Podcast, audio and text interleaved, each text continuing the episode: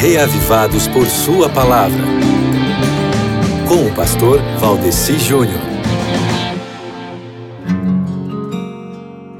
A vida é muito curta para não tratarmos bem as pessoas. Você não acha, meu querido amigo ouvinte?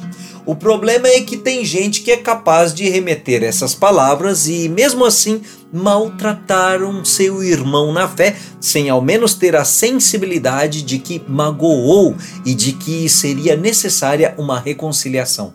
Mas o salmo de hoje é um apelo, antídoto a isso. Você conhece alguma música que diz assim: quão bom e quão maravilhoso é que os irmãos vivam em união? A letra original dela é o Salmo 133.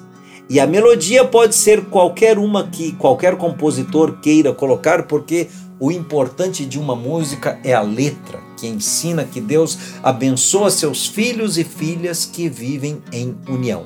Na íntegra, as palavras do salmo são as seguintes que eu leio para você.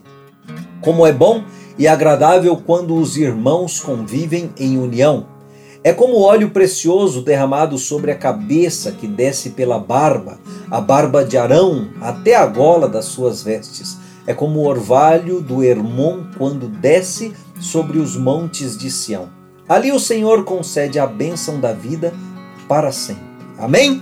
Glória a Deus por isso. Ao ler esse salmo de hoje, eu aprendi o seguinte: que os relacionamentos precisam ser harmoniosos, duradouros e agradáveis, porque essa é a vontade de Deus. Leia o Salmo 133 e descubra por que essa leitura de hoje é importante para a sua vida.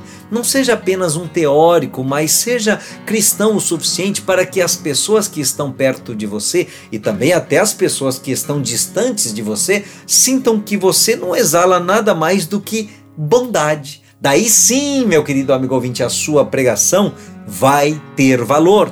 Do contrário, ela não passará de um lixo. E eu creio que o que você deseja para si é o melhor, não é mesmo? Então é só a gente fazer por onde, tá certo? Leia o Salmo 133 e até amanhã, se Deus quiser.